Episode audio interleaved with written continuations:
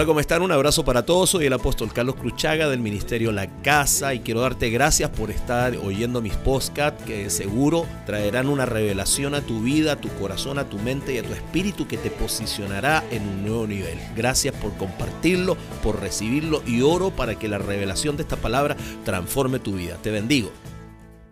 Cada vez que Dios te visita es porque quiere activar lo que ya te dijo.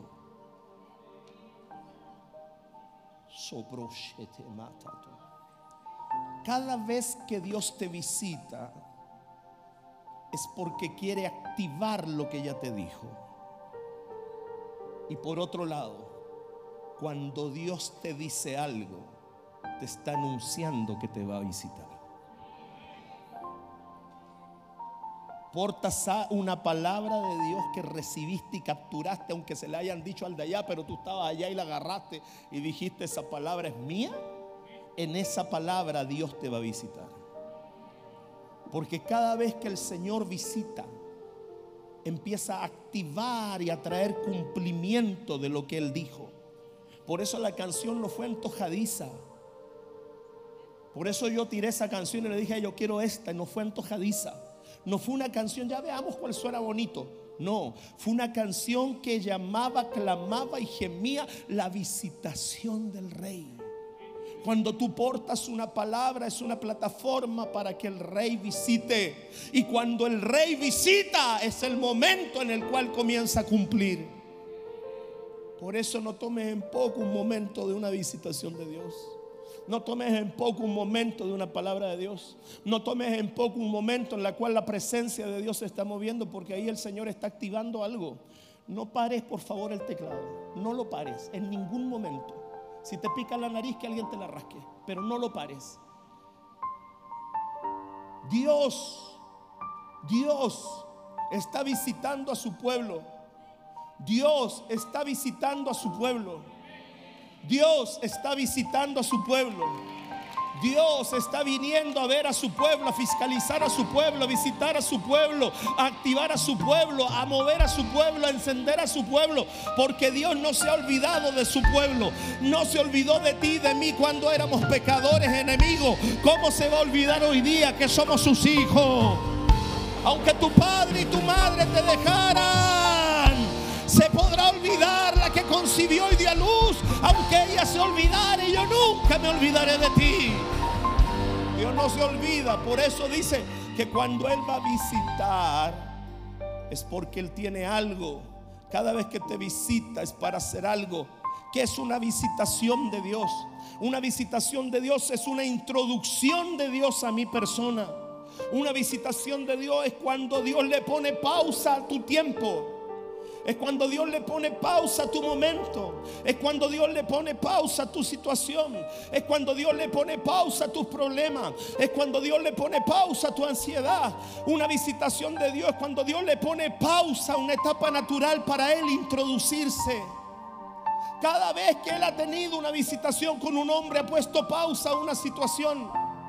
Él entró, entró en la escritura y puso pausa se detuvieron las malas situaciones, se detuvieron los, los caos. Cuando el Señor entra, Faraón suelta. Cuando el Señor entra, el diluvio se termina. Cuando el Señor entra, las plagas se van. Cuando el Señor entra, la pobreza sale. Cuando el Señor entra, la muerte tiene que huir. Cuando el Señor entra, el enemigo tiene que soltar. Porque una introducción de Dios es poner pausa un momento. Por eso es tan importante una visitación de Dios. Porque Él pone pausa a los momentos que podamos estar viviendo. Es un aspecto de sí mismo que viene sobre nuestra vida. Es un aspecto de sí mismo que viene sobre nuestra vida en la oración, en la adoración, en la danza, en el clamor, en la palabra, en el gemido, en el llanto. Es un momento que Dios prepara en la eternidad para visitarnos. Es un momento en el cual Dios establece poner su mano y poner pausa sobre nuestra vida. ¿Qué trae una visitación? ¿Qué trae una visitación de Dios? ¿Por qué es tan importante que Dios introduzca su eternidad en medio de nuestro tiempo? ¿Por qué es tan importante que Dios le ponga pausa a nuestros momentos humanos? ¿Por qué es tan importante que Dios le ponga una visitación en nuestra vida y por qué tenemos que gemirla y clamarla? Génesis 50, versículo 24. Génesis 50, verso 24. Y José dijo a sus hermanos, yo voy a morir, mas Dios ciertamente os visitará y os hará subir de esta tierra a la tierra que juró a Abraham, a Isaac y a Jacob. Una visitación de Dios es cuando Dios dice algo debe morir para que la visitación de Dios venga. Y cuando la visitación de Dios viene, Él comienza a hacerte subir a lo que Él prometió, a lo que Él dijo que haría, a lo que Él dijo que iba a hacer contigo. Pero una visitación es antecedida por algo que muere, por algo que muere. Él dijo, yo voy a morir, pero cuando yo muera, Él lo va a visitar, Él lo va a remondelema. Cada día que usted muere algo, hay una visitación de Dios garantizada para llevarte y hacerte subir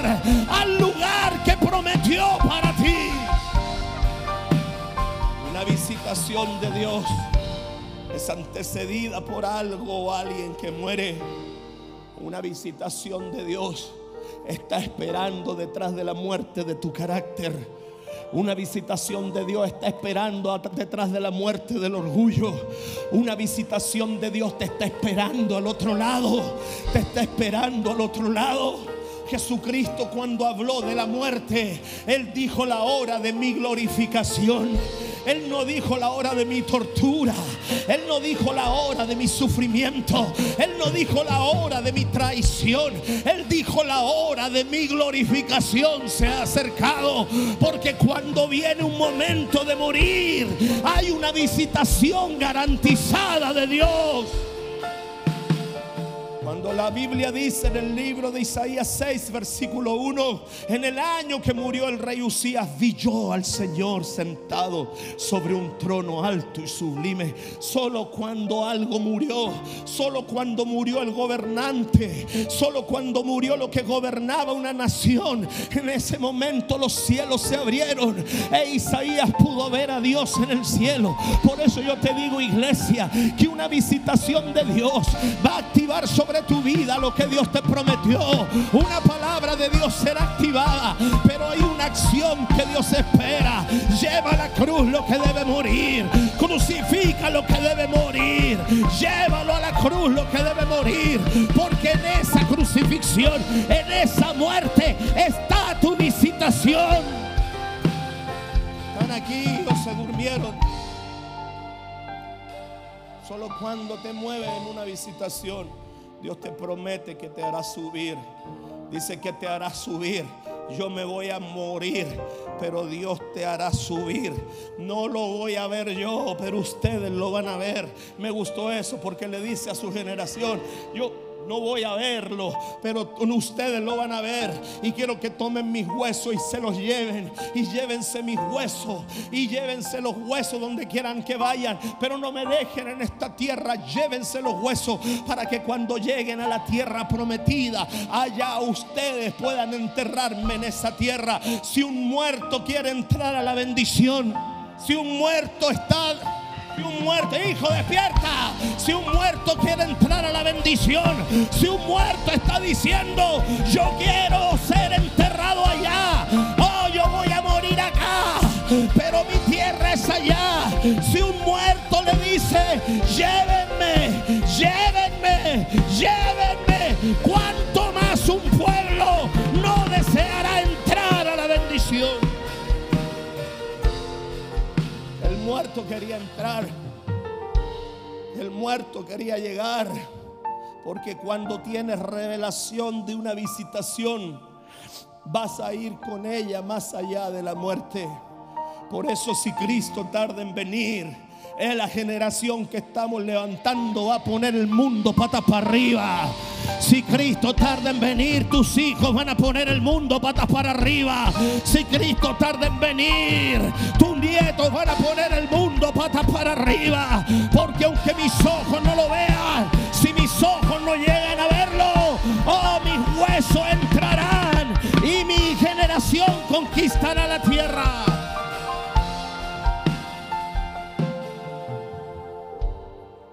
Te mandará ¿Qué hace el Señor cuando te visita? Primera de Samuel capítulo 1, 19 y 20.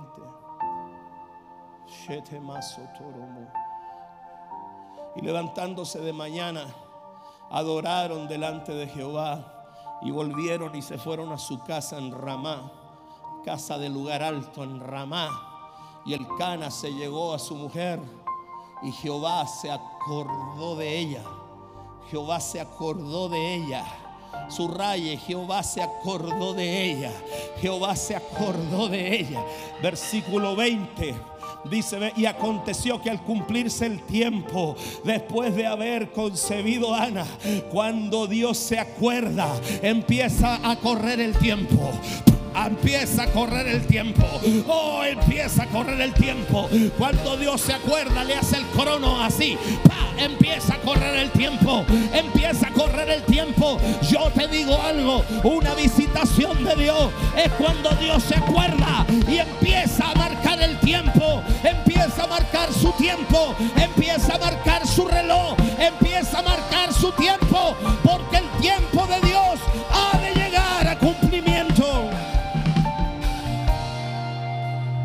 luz un hijo, le puso por nombre Samuel, diciendo por cuánto lo pedía Jehová. Aquí uno dice, gloria a Dios. Dios se acordó de ella. Gloria a Dios. Dios le dio un hijo. Gloria a Dios. Dios se acordó de ella. Amén. Pero ¿por qué se acordó de ella? Primera de Samuel capítulo 2, versos 20 y 21. Y Elí bendijo el Cana. ¿Por qué se acordó de ella? ¿Por qué se acordó de ella? ¿Por qué se acordó de ella? Y Elí bendijo el Cana y a su mujer diciendo, Jehová te dé hijos de esta mujer en lugar del que pidió Jehová. Y se volvieron a su casa. Y visitó Jehová a Ana. ¿Por qué se acordó? Porque cuando ella buscó a Dios, Dios le... Mira, yo te voy a decir algo. No tomes en poco la voz de un sacerdote, aunque el sacerdote te juzgue mal. No tomes en poco la voz de un sacerdote, aunque el sacerdote te juzgue mal. Ella estaba orando en el altar y el sacerdote creyó que estaba borracha. Ella estaba orando en el altar y el sacerdote creía que estaba borracha porque cuando ella estaba orando solo se movía su boca y no se escuchaban sus palabras. Y cuando el sacerdote viene, la queda mirando y le dice, mujer, digiere bien tu vino. ¿Cómo se te ocurre venir con la caña a la iglesia? ¿Cómo se te ocurre venir en esas condiciones? Digiere tu vino. Digiere tu vino. Escúchame. Ella estuvo frente a una provocación. Pero la autoridad sacerdotal pesaba más que una provocación. Porque ella podía haberle respondido. Anda infinito en el discernimiento. Y eso que soy el sacerdote. Anda clarito. Me cambio de iglesia. Porque usted no supo interpretar mi gemido. Ella estuvo frente a una provocación, pero reconoció que la autoridad que estaba frente era más alta que la provocación.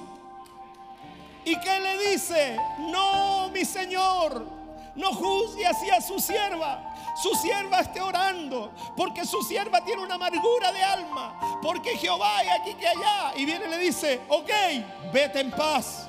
Y la mujer no se fue pelando. La mujer no se fue escribiendo cosas por Facebook. La mujer se fue en paz a su casa y producto de ese momento Jehová se acordó de ella. Jehová se acordó de ella. Producto de un momento en que supo enfrentar bien una provocación. ¿Sabes cuántas bendiciones te has perdido por enfrentar mal un momento? Por enfrentar mal un momento. La autoridad se paró delante de ella. Presentó y trajo un momento incómodo, pero ella respondió bien. Y cuando responde bien, Jehová se acuerda y Jehová la visita. Y no la visitó solo una vez, la visitó cinco veces. Y le trajo hijos, le trajo hijas porque ella tuvo la capacidad de poder ir por sobre un momento incómodo para reconocer una autoridad sacerdotal. ¿Por qué Jehová la visitó? Change the sound. ¿Por qué Jehová la visitó? La visitó por causa de la voz del sacerdote. Escucha lo que te voy a decir. No tomes en poco la palabra del que tienes adelante.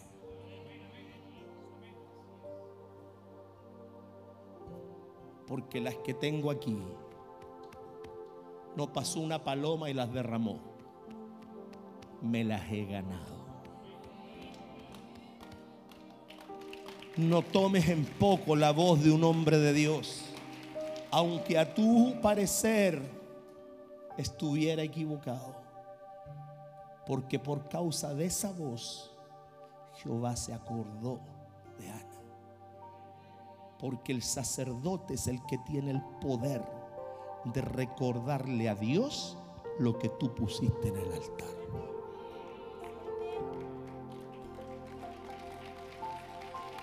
Años me llevé. Ahí está mi esposa y ahí está mi asistente que lo saben. Años me llevé los sobres de diezmo para la casa vacíos.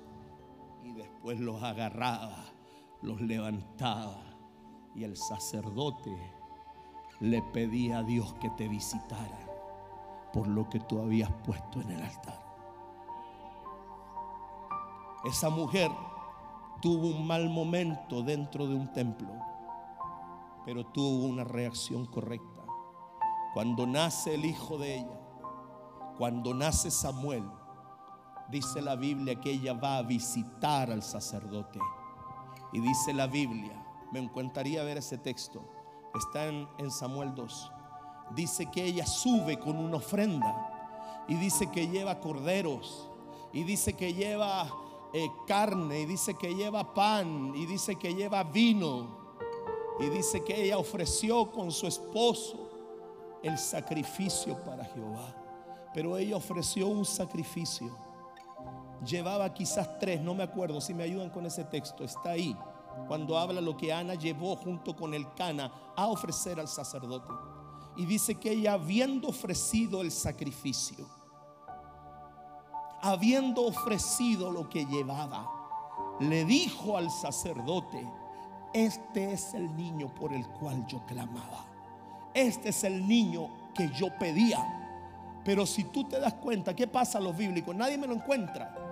Está en Primera de Samuel, dos últimos versículos, Primera Samuel, tres últimos versículos.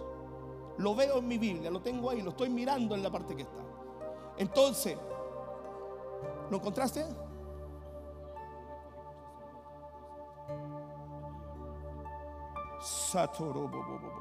No, hijo. Entonces dice que ella pone el sacrificio con su esposo el Cana.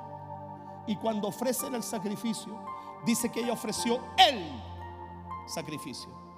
Pero ella llevaba más de un sacrificio. ¿Me está siguiendo? Llevaba más de un sacrificio. ¿Qué llevaba? Novillo, vino y harina. Y dice que ella ofreció uno y el resto. ¿Y el resto del sacrificio? Si dice que ella sacrificó un sacrificio. ¿Y el resto del sacrificio dónde está? ¿Dónde está? ¿Sabe lo que hizo? Quedó mirando al sacerdote. Le dice, ¿se acuerda de mí? Este es el niño por el cual lloraba. Usted pensó que yo estaba media, media cucarra, pero yo le quiero decir, si tú me bajas la Biblia, la pones ahí, yo hago así y lo encuentro. Yo le quiero decir que aunque usted me juzgó mal, yo estaba sujeta a su palabra de autoridad. Por tanto, ahora que se cumplió la visitación de Dios sobre mi vida, yo traje mi ofrenda a Jehová.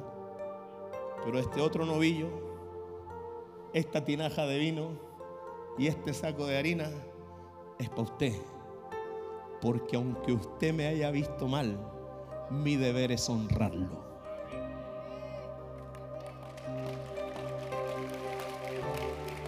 Me aplaudo solo. Me aplaudo solo. Me aplaudo solo. Den un aplauso al Señor.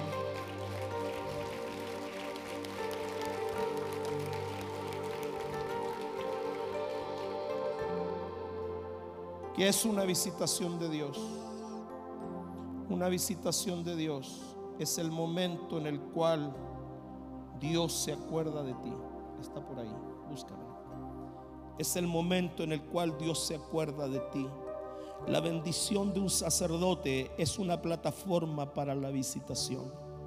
Tienes un proyecto, preséntaselo al sacerdote. Tienes un negocio, preséntaleselo al sacerdote. Tienes un, un, momento de Dios, preséntaselo al sacerdote. Hay algo que se está abriendo, preséntaselo al sacerdote. Y escucha lo que te voy a decir por revelación y palabra de Dios. Y cuando se te haya cumplido, una parte es de Dios y la otra trae al sacerdote. Se acabaron los amenes. Se acabaron los amenes. Para Dios no más. Ana dijo no. Una parte es para Dios y la otra es para el sacerdote. Primera de Samuel 1:24. Después que lo hubo destetado, lo llevó consigo con tres becerros, una efa de harina, una vasija de vino, y lo trajo a la casa de Jehová en Silo. Estuvimos en Silo. Uy, ese lugar es potente. Y el niño era pequeño. Y matando el becerro, versículo 25 de primera de Samuel 1. Y matando el becerro, matando el becerro ¿Cuántos becerros dice que había llevado? Tres. ¿Cuántos mató? Uno. ¿Y los otros dos para dónde fueron a dar?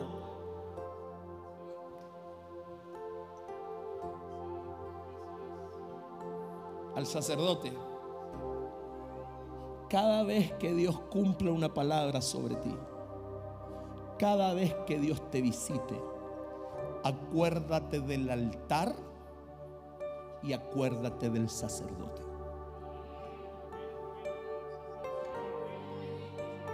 Jehová te cumplió una profecía, acuérdate del altar y acuérdate del sacerdote. Jehová te cumplió la oración, acuérdate del altar y acuérdate del sacerdote. Se te está cumpliendo lo que Dios te prometió porque Dios te está visitando. Acuérdate del altar y acuérdate del sacerdote, porque ahí dice, y matando el becerro trajeron el niño Elí, versículo 26, sobrochete. Y ella dijo, oh Señor mío, vive tu alma, Señor mío, que yo soy aquella mujer que estuvo aquí junto a ti orando a Jehová. Versículo siguiente, por este niño oraba y Jehová me dio lo que le pedí. Versículo siguiente. Yo pues lo dedico también a Jehová todos los días que viva será de Jehová. Y adoró allí a Dios. Quiero que aprenda algo que anoche lo enseñé de pasada y hoy día le voy a dar solo una mano. La cultura de la honra tiene que volver a ser establecida en nuestra nación la cultura de la honra tiene que volver a ser establecida en nuestra nación. ¿Sabes por qué? Porque el manto sacerdotal comenzará a pesar cada día más. El que tenga oídos para oír, oiga. Ella caminó y se conectó a la bendición sacerdotal luego de una visitación por medio de la honra. Ayer enseñé algo que me vino por revelación y quiero que lo escuches. Y quiero que lo escuches. Cuando Dios sana a Naamán por medio de la palabra del profeta, dice que el profeta le ofreció a Naamán, eh, perdón, Naamán le ofreció al profeta dones y regalos. Dones y regalos. Y no estoy hablando de lo malo que hizo Naamán, estoy hablando de lo tremendo que hizo. Porque un sirio reconoció honra después de una visitación de Dios. Él era sirio. Él era enemigo del pueblo de Dios. Él llegó con una actitud delante del profeta y se fue con otra actitud. En esa otra actitud, lo primero que él hace cuando él sale del agua y se encuentra completamente sano, ofrece honor, ofrece honra. Es lo primero que hace. Recibe un presente de mi mano. Recibí una visitación. Recibe un presente. Y viene el profeta y le dice, no, le dice. Y dice que él le insistía en que lo recibiera. Y viene y le dice, no, no lo recibiré. Entonces viene este hombre, entendió que estaba en deuda. Entendió que estaba en deuda de honra. ¿Y saben lo que le dijo a Namán? Yo cuando el otro día me cayó esta revelación en mi oficina, salí corriendo a la oficina. ¿Sabe lo que le dijo este hombre al profeta? Le dice entonces, si no me recibes la ofrenda, si no me recibes la honra, permíteme llevarme dos sacos de tierra de este territorio. Permíteme que yo me lleve dos sacos de tierra. Porque yo ahora nunca más voy a sacrificar a ningún otro Dios que no sea Jehová. Yo quedé loco con ese versículo. ¿Sabes por qué? Porque le estaba diciendo, ya que no me aceptas que yo te honre aquí, yo estoy en deuda. Pero yo no quiero vertir mi sacrificio en esa sangre, en esa tierra de allá. Yo ya entiendo que esa sangre, esa, esa tierra está sucia. Te está pasando por arriba. Yo ya entiendo que esa tierra está sucia, está contaminada. Yo ahora entiendo que todos los sacrificios que yo he hecho en esa tierra se los he dedicado a otro Dios y esa tierra está sucia. Y yo no quiero nunca más ofrecer un sacrificio a ningún Dios que no sea Jehová. Por tanto, si tú no me recibes la honra, permíteme llevarme tierra de este territorio. Para que cuando yo esté allá, yo pueda levantar un altar con la tierra de Israel.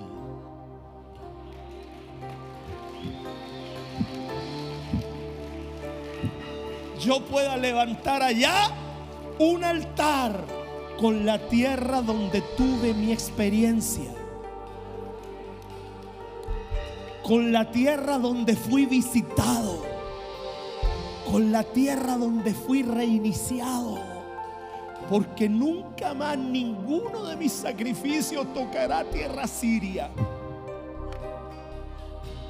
Contar de este día, toda la sangre que yo derrame de un sacrificio caerá en tierra hebrea. Así que no importa si yo estoy allá, ese sacrificio allá, yo lo conecto con el lugar que tuve mi experiencia. Por eso, si aquí tuviste una experiencia y Dios te bendice en África, te bendice en Colombia, te bendice donde te bendiga y por la puerta que te bendiga, allá tierra y sacrifica y di, yo pongo sacrificio en la tierra de mi experiencia.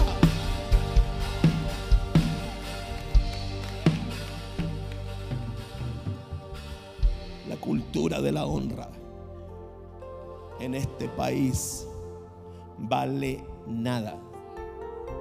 Se los digo porque he estado en 18 países.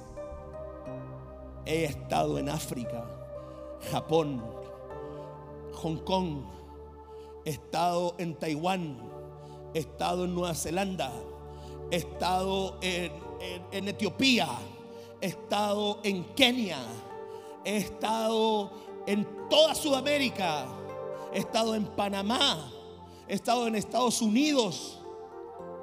Y yo te puedo decir que hay lugares donde las ofrendas se ponen arriba de los pies de los ministros. Medio amén. Porque este país es rebelde. Y yo le quiero pedir a mis hermanos venezolanos, a mis hermanos brasileños, a mis hijos de cualquier nación que vienen a Chile, no se chilenicen. No se pongan deshonrosos.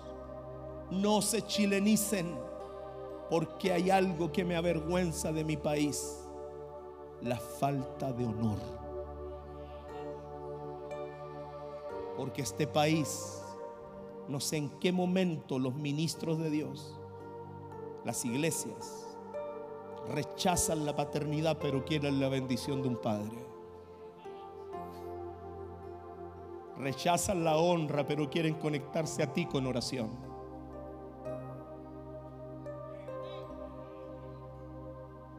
Y creen que la honra es idolatría.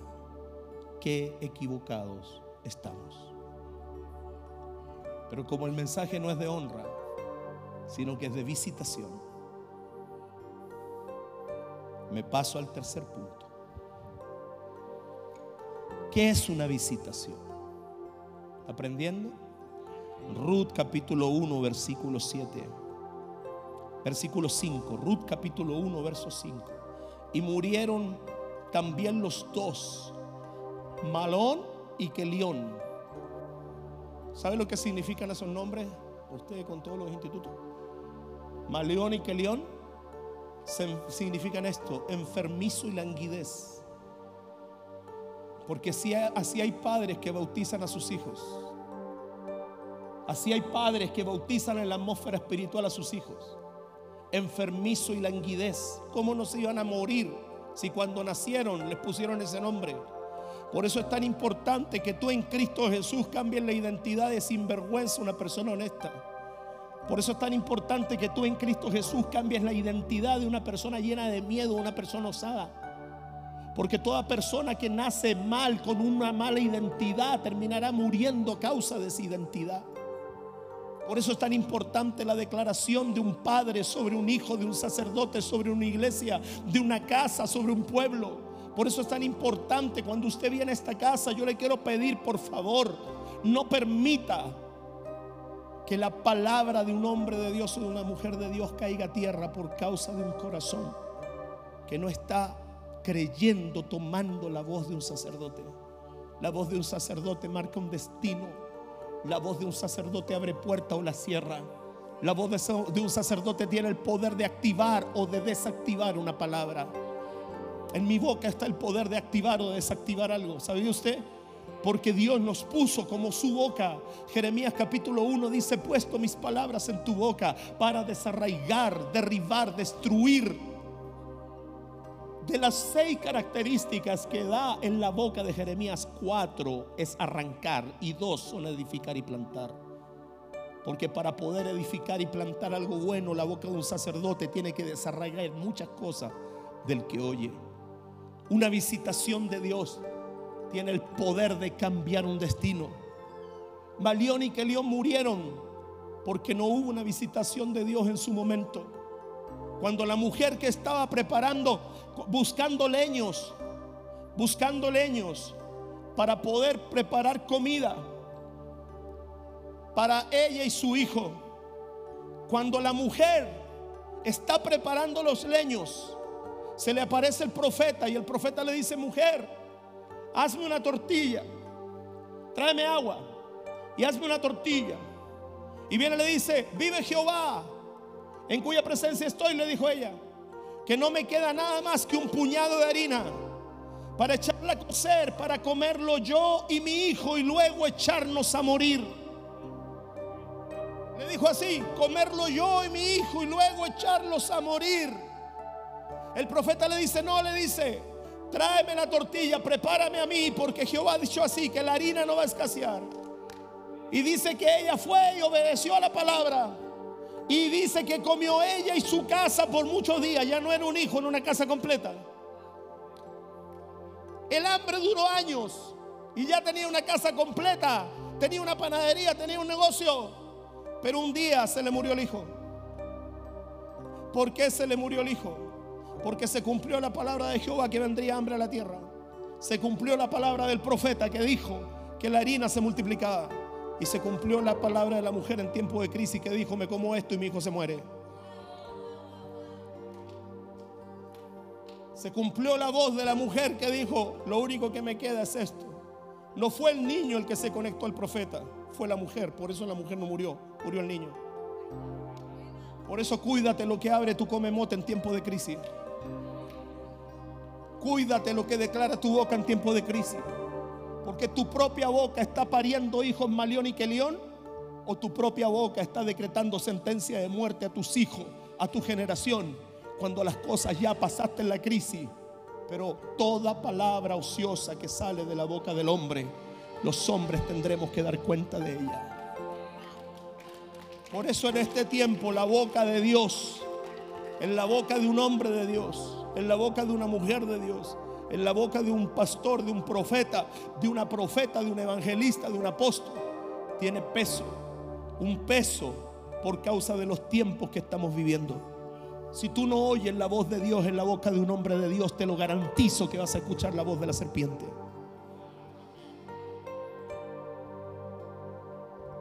Malión y Kelión murieron.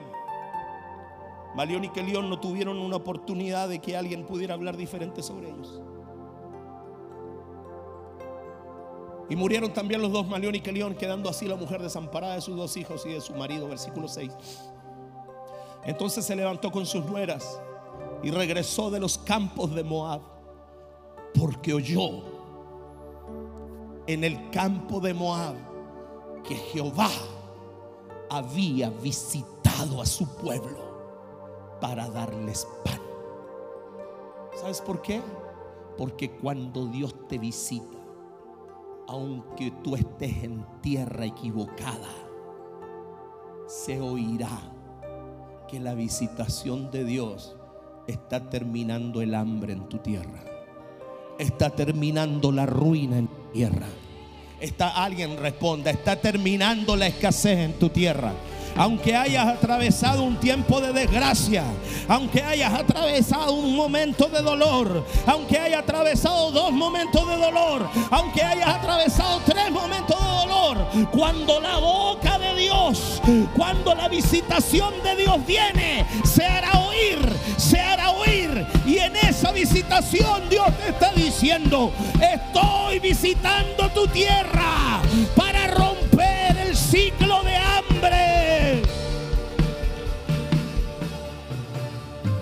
que ahí esta mujer oyó en el campo, se levantó y oyó, se levantó y oyó que Dios estaba visitando. Cuando Dios te visita, la ruina se termina.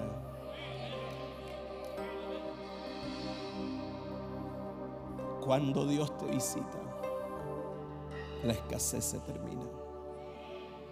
Cuando Dios te visita, el pan comienza a brotar. Cuando Dios te visita, se van a enterar tus familiares allá en Venezuela que te dijeron, se va a enterar ese jefe que te despidió. Cuando Dios te visita, se va a enterar a ese que te vio irte. Cuando Dios te visita, se van a enterar tus enemigos.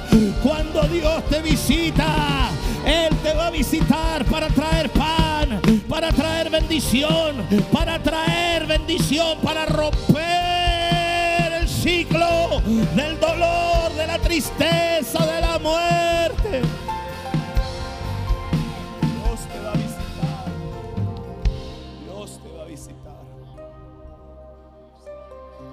Dios te va a visitar. Hace unos seis años atrás, yo me paré en el altar de la iglesia en San José, eh, allá en Gran Avenida. Y me acuerdo que no entendíamos por qué si nos habíamos, cambiado, nos habíamos cambiado de templo todavía había escasez financiera que nos visitaba. Y le pregunté al Señor, lo vimos con mi esposa, lo hablamos, no me acuerdo cómo fue, pero Dios me mostró que venía por el nombre primero que teníamos como iglesia, la cueva de Adulam. Porque el primer nombre de esta iglesia fue la cueva de Adulam nos habíamos cambiado el nombre a Ministerio Esperanza Cristiana, nos habíamos cambiado el nombre a Ministerio La Casa, pero el origen, el génesis, la primera declaración de identidad de la casa fue un lugar donde se juntaron los oprimidos, los afligidos y los endeudados. Entonces logramos liberar a la gente de la opresión, de la aflicción, pero no de la deuda. Enfrentamos cuando estábamos allá en, Gran Avenida a un momento trascendental que tuvimos que tomar una determinación financiera. En cinco días había que juntar como 25 millones. Porque si no, ¡pum!, para afuera. Y la deuda nos iba a pasar por encima. Y ese día nosotros dijimos, aquí hay que hacer algo. Se movieron las redes, se movieron los discípulos, se movió la gente. En cinco días logramos juntar más de 20 millones de pesos que no había por ninguna parte y logramos pagar la deuda. Y cuando se pagó la deuda, hicimos la declaración. Y declaramos que esa visitación de Dios cambiaba para siempre la identidad del ministerio Esperanza Cristiana por la familia, que nunca más habría deuda, que nunca más habría escasez, que nunca más habría ruina, porque el Señor visitaba a su pueblo para darle pan, el Señor visitaba su casa para bendecirlo, el Señor visitaba su casa y ese día declaramos hace cinco o seis años atrás que la deuda estaba bajo la planta de nuestro pie y vive Jehová en cuya presencia estoy, que así fue, así es y así será. Porque cuando la presencia de Dios te visita, sobre las cosas cambian. El ciclo de la ruina se detiene. ¿O no, Ingrid? Oye, Narki, quiero que me diseñes un VIP allá en el espacio que tengo. Ya así que te vienes un día para que en el diseño. El arquitecto. Dios visita. Dios activa. Dios establece. Dios cambia el destino. Dios cambia la economía cuando te visita. Caso mamá mandere. Ayer agarré una ofrenda, la tomé en mi mano y quedo mirando a David y le pongo la ofrenda en la mano y le digo, hoy día cambio tu economía. No le dije Dios te la cambia, dije yo te la cambio. Porque para caminar proféticamente hay que ser como Elías que dijo, no lloverá por mi palabra. Y Dios lo miró y dijo, bueno, amén. Elías no dijo, así dice el Señor. No va a llover porque Él dice. Elías dijo, no lloverá por mi palabra. Y Dios lo miró al ángel para el lado y le dijo, ¿qué, qué desayuno este? Elías se paró delante del rey y cerró los cielos por su palabra.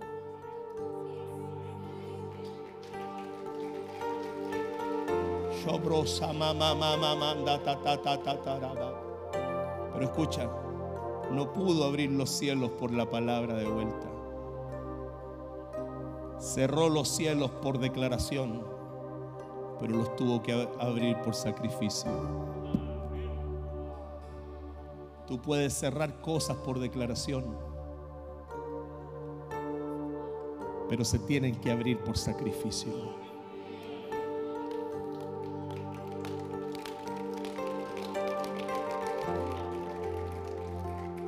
Yo puedo cerrar cosas por declaración, pero las tengo que abrir por sacrificio. ¿Quieres abrir la temporada?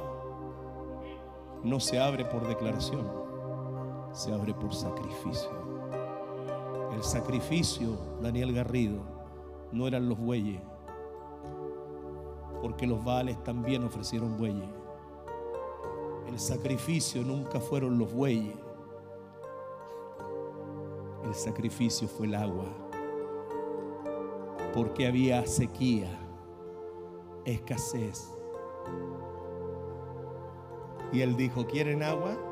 Sí, hagan una zanja donde quepan cuatro medidas de, de, no, de grano. No dijo, hagan una zanja donde quepan medidas de agua. Dijo, hagan una zanja donde quepan medidas de grano y échenle agua. Porque en el ámbito natural era agua, pero en el ámbito espiritual era semilla. Por eso cuando Dios desciende con fuego,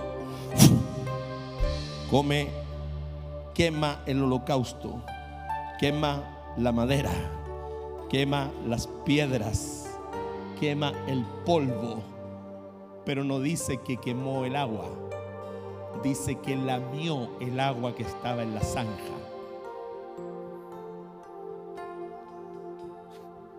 No dice que quemó el agua, dice que la lamió. Porque cuando usted sacrifica algo para Dios, Dios se lo traga.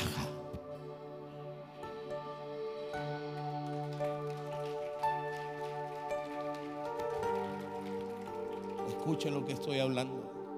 Una visitación de Dios te sacará de la ruina. Salmo 65, verso 9. Voy terminando. Gracias por avisar porque ayer me mandé uno que las ampollas en el duodeno me salieron. Salmo 65, verso 9. Un repaso. Qué lindo te queda el gorrito, hija. Visitas la tierra y la riegas. En gran manera la enriqueces. ¿Cuántos sienten que la presencia de Dios está aquí? ¿O soy yo el único evangélico sensible que la siento? ¿Cuántos sienten que la presencia de Dios está aquí?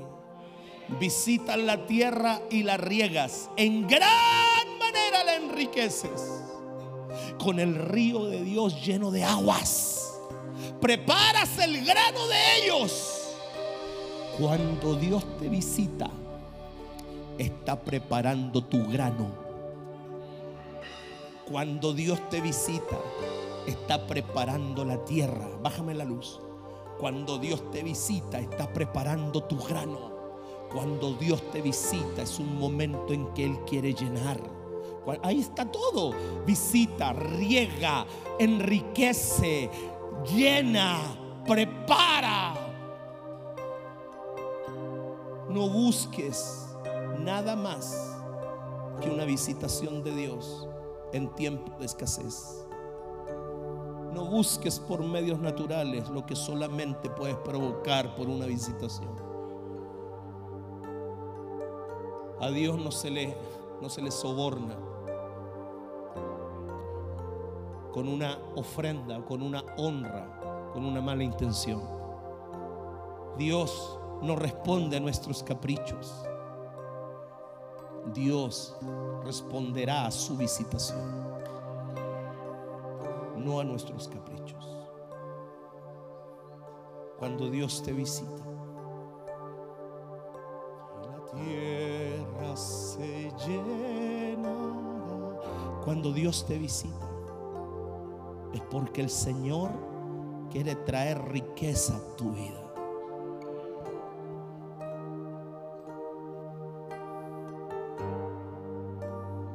El día, la semana pasada, conté el testimonio de Marcelo y Lorena de la iglesia de Concepción. Cómo Dios visitó y enriqueció y cambió yo podría contar el de Ingrid Condesa. Cómo Dios la sacó de un gallinero en Contulmo. A pata pelada. A pata pelada. Pisaba la caca de las gallinas y se te pasaba por entre los dedos para arriba. Corriendo en Contulmo. Sin paternidad. Sin identidad. Pero Dios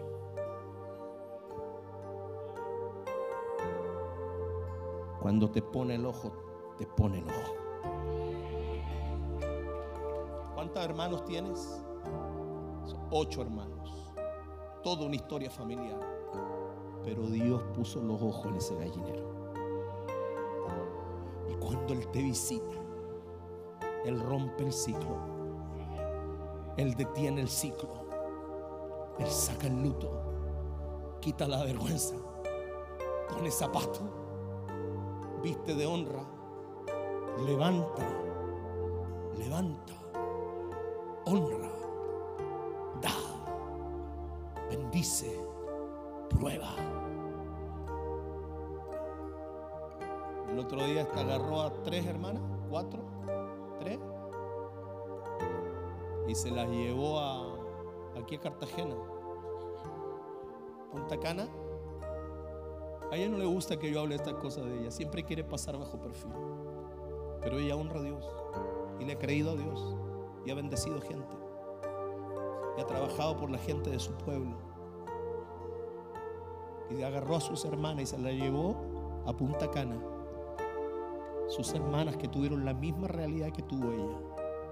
Pero cuando Dios te visita, no solo es para que tú te comas el pan para que tú también muestres la visitación de Dios en tu vida. Y se las lleva a Punta Cana. Y allá las hermanas, gloria a Dios, disfrutando lo que nunca habían disfrutado. Porque Dios cuando te visita, te rompe la ruina.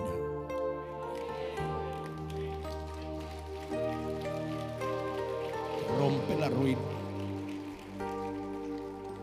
quiero decirte que aquí hay hijos que están siendo observados por el cielo. Porque el tiempo de su visitación está a las puertas.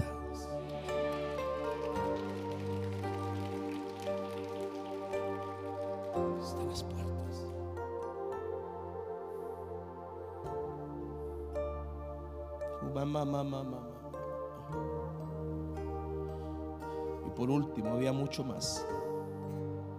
Jeremías 29, 10. El tiempo de la visitación. Porque así dijo Jehová, cuando en Babilonia se cumplan los 70 años, yo os visitaré y despertaré sobre vosotros mi buena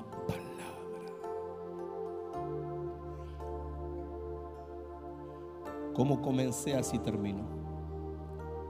Una visitación de Dios es porque hay dentro de ti una palabra que lo está llamando.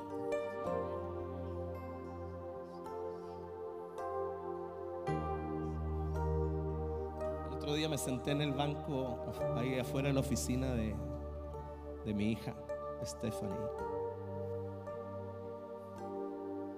Y, y ella no estaba, estaba enferma.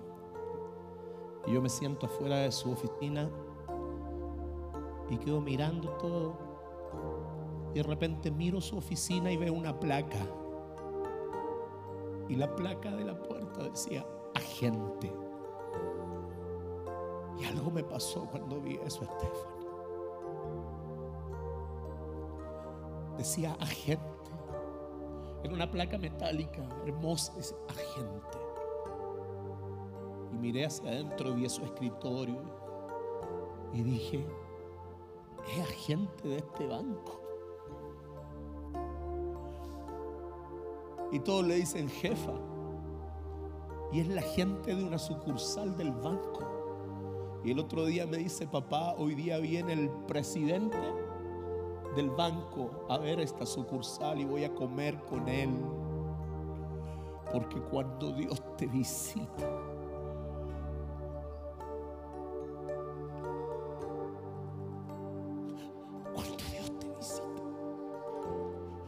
por eso dice Deuteronomio 8, cuídate de olvidarte de Jehová tu Dios. Y te lo resumo así, cuando Él te haya visitado y se enorgullezca tu corazón y digas, mi poder y la fuerza de mi mano me han traído esta riqueza. Porque Dios es quien te da el poder.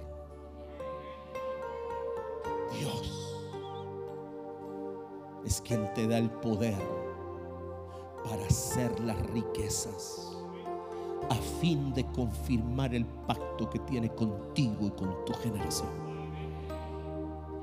Cuando Dios te visita, ponte de pie. Cuando Dios te visita.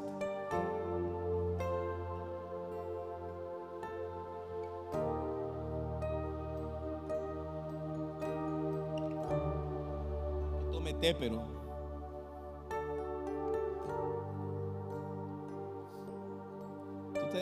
pensado que,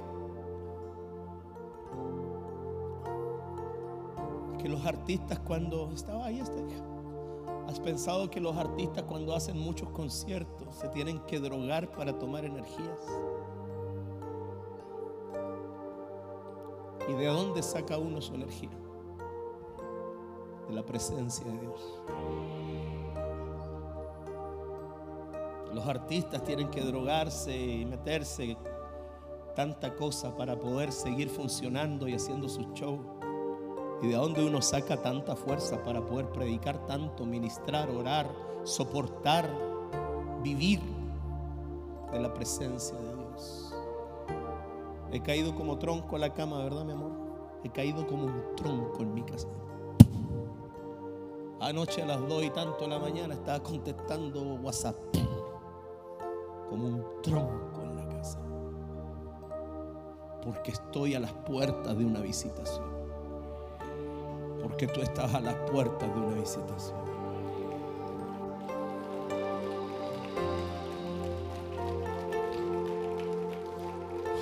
Aleluya. Dice que el Señor despierta y activa la palabra que está dentro de ti. Ponme de nuevo el texto de Jeremías 29. Estoy terminando. Si, quieres venir al altar y tirarte en el piso y hablar con Dios, o traer una semilla de sacrificio, ofrecerte a Dios, el altar está abierto. Yo no he cerrado el altar en toda la reunión. No he retirado la ofrenda. Nada. Porque yo percibo lo que está pasando en la atmósfera espiritual.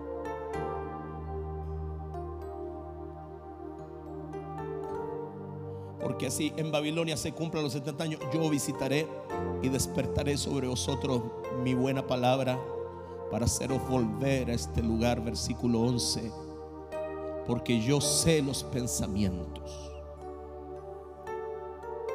que tengo acerca de vosotros, pensamientos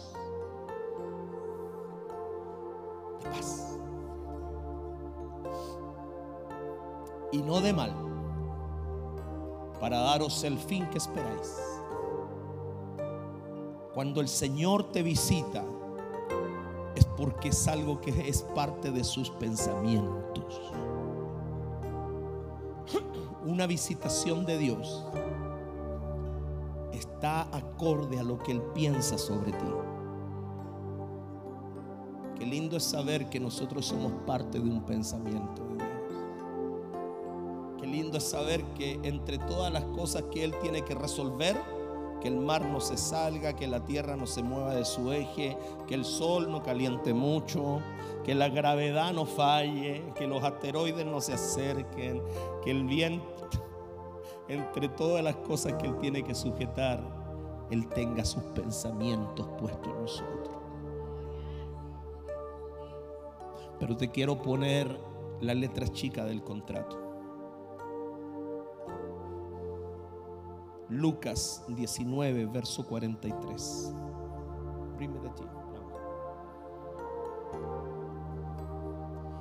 Porque vendrán días sobre ti cuando tus enemigos te rodearán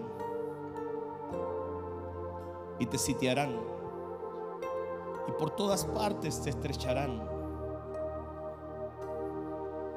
Te estrecharán, te visitarán, te rodearán por todas partes. Verso 44. Y te derribarán a tierra y a tus hijos dentro de ti y no dejarán en ti piedra sobre piedra,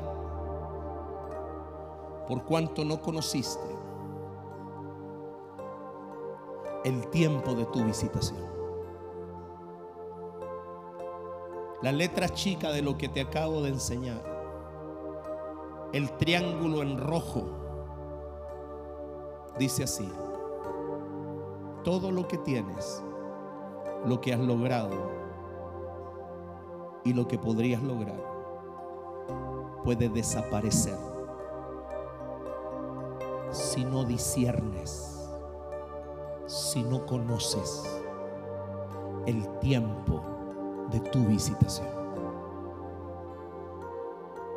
Por eso si hay algo que tú tienes que venir, más bajita la luz, si hay algo que tú tienes que en tu puesto aquí adelante, lo que quieras, tú tienes que decirle a Dios, yo necesito que tú me ayudes a conocer, a discernir el tiempo de tu visitación. Porque yo no quiero fallar, yo quiero responder. Yo te digo, aquí hay hijos que van a entrar a la manifestación de su visitación. Hay otros hijos que la están tratando de jalar, pero aún no tienen la madurez. Hay otros hijos que recién les va a empezar a brotar. Y hay otros hijos que la van a ver cumplida de aquí a poco.